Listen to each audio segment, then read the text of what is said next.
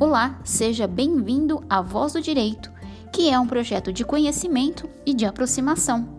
De conhecimento, porque busca trazer informações jurídicas que facilitem o dia a dia dos profissionais do direito e dos cidadãos. E de aproximação, porque quer envolver e aproximar a classe jurídica através de uma conversa leve, útil e objetiva.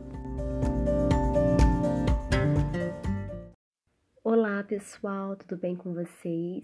Aqui novamente a doutora Franciele Bueno Araújo e hoje eu vou trazer para vocês nesse podcast é, um ensinamento um pouquinho sobre direito penal, sobre minha área, né? Sobre criminal. Eu sou também advogada criminalista e eu vou falar um pouquinho sobre alguns conceitos, sabe? Sobre algo mais assim simples, bem assim é, o início mesmo para conseguir entender um pouquinho sobre essa área. Então, eu vou falar um pouco sobre sistemas penais, mas para isso eu vou falar sobre o que é o direito penal. E o direito penal, ele nada mais é do que uma matéria, né?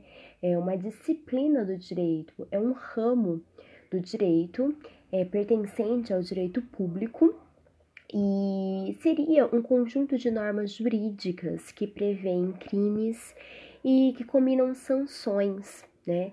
Então, normas jurídicas que prevêem é, infrações penais, né? Infrações jurídicas no âmbito penal, sejam eles crimes ou é, contravenções penais e também que combinam sanções. O que são essas sanções? Elas podem ser penas ou medidas de segurança. É, e também que disciplinam a incidência, a validade dessas normas jurídicas, dessas normas penais e a estrutura geral do crime e a aplicação e execução dessas sanções, dessas penas ou dessas medidas de segurança. Isso tudo é direito penal. E aí, para a gente diferenciar é, sistema penal, eu digo que o sistema penal ele é um pouco mais abrangente, ele tem um pouco mais de profundidade, ele não é apenas é, um conjunto de normas jurídicas. O sistema penal ele são três nítidos estágios, né? Três instituições em que se desenvolve o direito penal. Então, o direito penal, para que ele seja realizado, é necessário que exista o sistema penal. E aí a gente pensa é, que um, quando surge um crime é necessário que haja uma investigação através da polícia judiciária, é, depois disso é, uma consagração de um inquérito policial, né, juntando os indícios de autoria, as provas de materialidade, e com o inquérito policial concluído ele é encaminhado para uma vara criminal, iniciando então um processo, né? E se o réu for condenado, ele vai ser encaminhado após a condenação a uma pena privativa de liberdade, por exemplo, ele será encaminhado a um regime fechado, né, um estabelecimento penal. Então existem três instituições, como vocês puderam perceber: a instituição policial, que está na fase pré-processual, na fase de investigação, a instituição judiciária, que é a fase do processo, né, do processo penal, do processo judiciário, e a instituição é, penitenciária, que é após é, após a condenação, que seria então a execução penal. Né? E Zaffaroni, que é um grande doutrinador, né? um grande criminalista e escritor, ele diz que o sistema penal ele pode ser conceituado como controle punitivo institucionalizado, porque são aqueles procedimentos é, estabelecidos institucionalmente, né?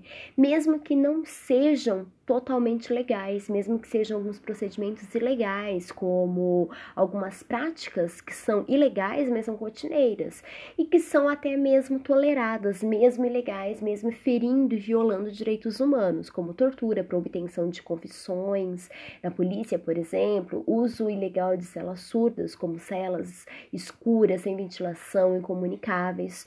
Tudo isso, mesmo que sejam ilegais, mesmo que sejam inconstitucionais, tudo isso são procedimentos institucionais, são procedimentos que ocorrem dentro do sistema penal. Então, nem sempre o nosso sistema penal ele está de acordo com a lei, mas é um controle punitivo institucional. É, agora eu gostaria de falar um pouquinho sobre os sistemas penais seletivos, sim, existe essa questão da seletividade do sistema penal.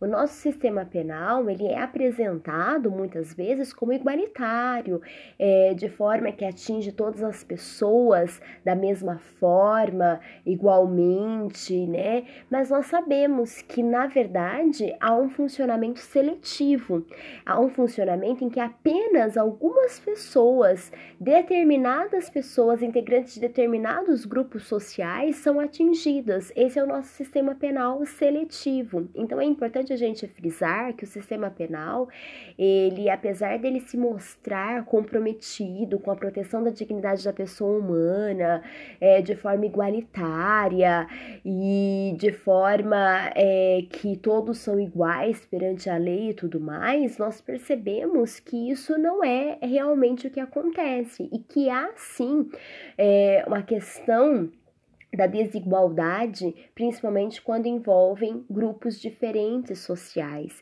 E a pena, muitas vezes, ela é estigmatizante, ela promove a degradação na figura social, né, do réu, né, é, e inclusive nós devemos lembrar é, sobre a questão é, crítica mesmo dos nossos sistemas penais, porque o sistema penal, muitas vezes, ele é seletivo, ele apresenta uma repressividade, uma estigmatização estigmatização muito forte e inclusive o Instituto Interamericano de Direitos Humanos ele realizou uma pesquisa em que diz que os sistemas penais e os direitos humanos na América Latina, inclusive tudo isso foi redigido por Zaffaroni, é, ele é ele é um sistema seletivo e inclusive esse documento é, que foi redigido por Zaffaroni é um documento crítico sobre a realidade dos nossos sistemas penais e tudo isso é estudado pela criminologia crítica que ela faz um estudo né, sobre a sociedade, sobre as classes historicamente determinadas, é, as classes é, privilegiadas, né? E fala sobre a desigualdade, sobre essa questão de investigar no discurso as funções ideológicas em que proclama a igualdade, a neutralidade, mas que são desmentidas na prática. É como se a gente fizesse aparecer aquilo que é invisível através da criminologia crítica, tá? Então hoje nós falamos um pouquinho sobre criminologia crítica, sobre direito penal, sobre os sistemas penais, sobre a seletividade do sistema penal.